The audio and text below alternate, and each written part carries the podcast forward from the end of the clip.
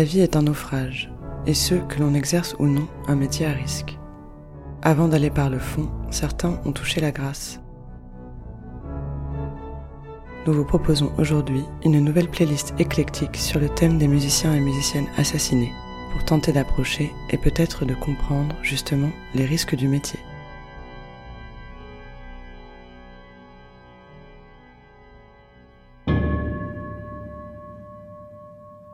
Ce n'est pas moi qui écris ma musique.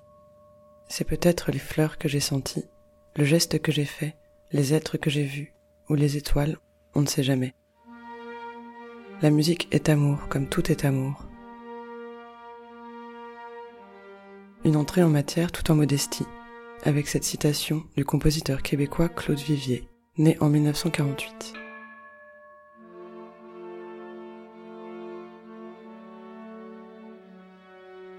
Claude vit une enfance difficile. Envoyé à l'internat, il envisage un temps la prêtrise avant d'abandonner définitivement l'idée en découvrant très jeune sa vocation de compositeur. Il quitte le Canada pour étudier l'électroacoustique en Hollande, les ensembles de gamelon à Bali. Claude emploie d'une manière singulière les voix qu'il fait chanter dans des langues tantôt imaginaires, tantôt préexistantes, des textes incantatoires autour de thèmes vaguement autobiographiques liés à l'enfance, à la mort, aux amours tragiques.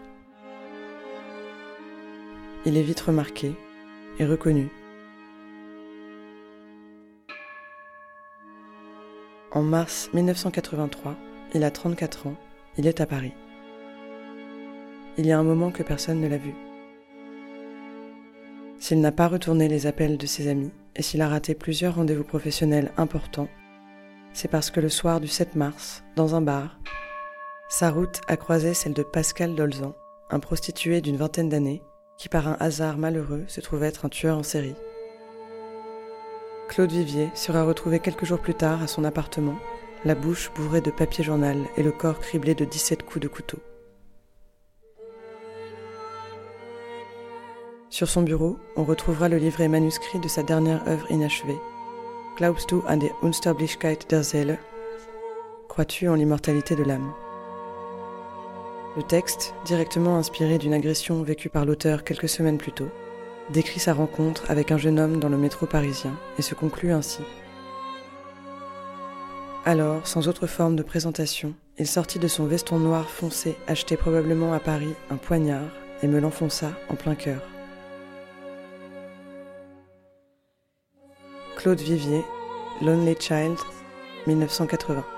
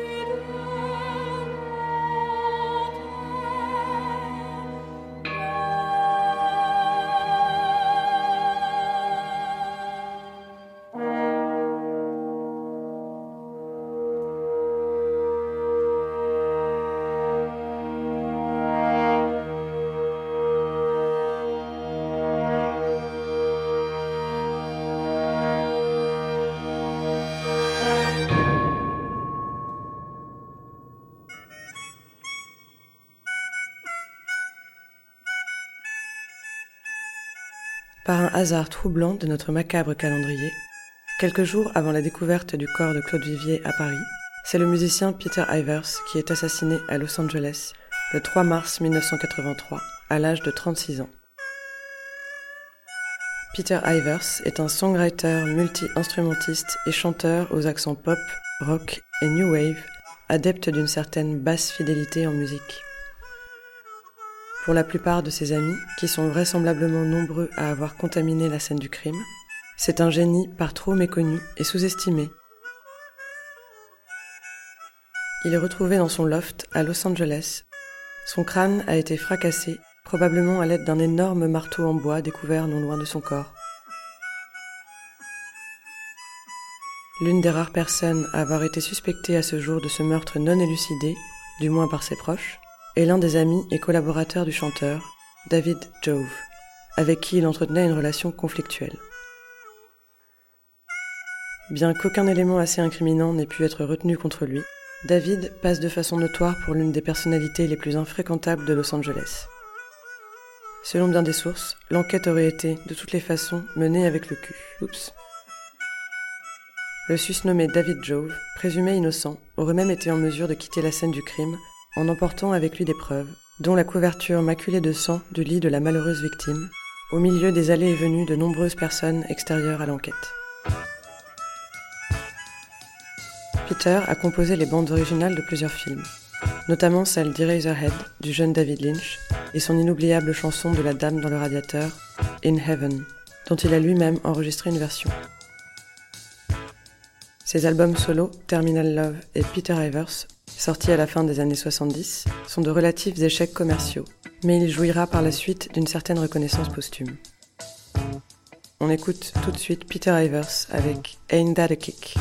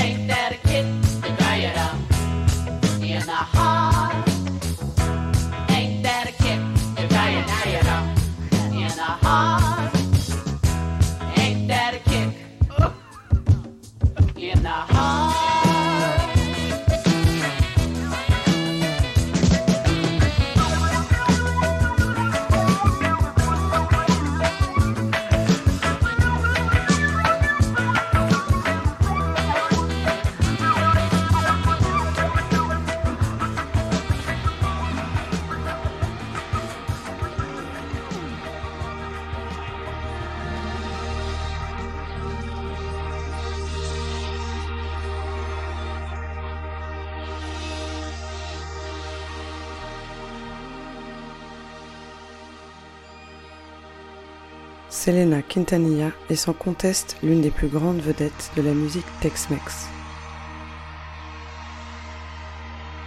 Ce terme, formé à partir des contractions de Texas et Mexico, est utilisé pour parler de la culture des populations hispanophones du sud des États-Unis. Il est, par exemple, très employé en cuisine. En musique, on parle aussi de terrano, issu de la rencontre entre des rythmes de danse populaire européens, comme la polka ou la valse, et de chants en langue espagnole. Le terrano est caractérisé par ce mélange d'influences typiquement américains. Selena est née en 1971 à Lake Jackson, au Texas. En 1995, celle que l'on surnomme La Reina rêve depuis longtemps déjà de faire son crossover vers la musique mainstream en langue anglaise.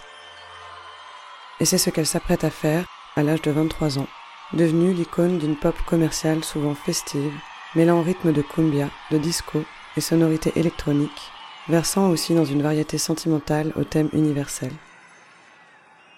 On la compare alors à Janet Jackson, Whitney Houston, Maria Carey ou Madonna. C'est son père qui découvre son talent pour le chant alors qu'elle n'a que 6 ans. La jeune Selena, bien que d'ascendance mexicaine, a grandi au Texas et ne parle pas un mot d'espagnol. Son père lui apprend les paroles des standards terrano en phonétique. Plus tard, c'est son frère, Abe Quintanilla, qui écrira la plupart des textes de ses chansons. Selena ne tarde pas à susciter l'adhésion d'une grande communauté de fans. En 1991, l'une de ses admiratrices les plus dévouées, Yolanda Saldivar, contacte son père après avoir assisté à un de ses concerts à San Antonio. Elle se propose de fonder le premier fan club officiel dédié à la chanteuse et d'en devenir la présidente. Cette ancienne infirmière d'une trentaine d'années devient l'une des plus proches amies de son idole et un élément indispensable à l'entreprise familiale. On lui confie la gérance des deux boutiques de vêtements de la marque Selena, etc. au Texas. Le dévouement de Yolanda pour Selena est en fait plus proche de l'obsession. En témoigne l'intérieur de son appartement, aménagé comme un hôtel géant à la gloire de la jeune femme et de leur amitié éternelle. Ce qui ne l'empêchera pas de détourner pour plus de 60 000 dollars de fonds des boutiques Selena, etc. Ni d'escroquer les membres du fan club en leur faisant acheter des produits qu'ils ne recevront jamais. Lorsque son père licencie Yolanda, la chanteuse refuse tout d'abord de croire à la culpabilité de son amie. Elle s'inquiète également de récupérer des papiers administratifs que cette dernière a en sa possession. Elle décide de lui donner une chance de s'expliquer, seule à seule, croyant pouvoir lui soutirer ses précieux documents. Rendez-vous est pris le 31 mars 1995 dans un motel où Yolanda a loué une chambre. Lorsque Selena réclame les documents à son amie, c'est un revolver qu'elle sort de son sac à main. La jeune femme tente de s'enfuir. Yolanda lui tire dans le dos. Selena parcourt plus de 100 mètres avant de s'écrouler dans le hall du motel. Elle sera déclarée morte une heure plus tard. Yolanda, toujours armée, se retranche dans sa voiture après avoir tenté de prendre la fuite. Elle se rendra aux autorités après 9 heures de négociations avec la police et le FBI. Sukiyaki par Selena.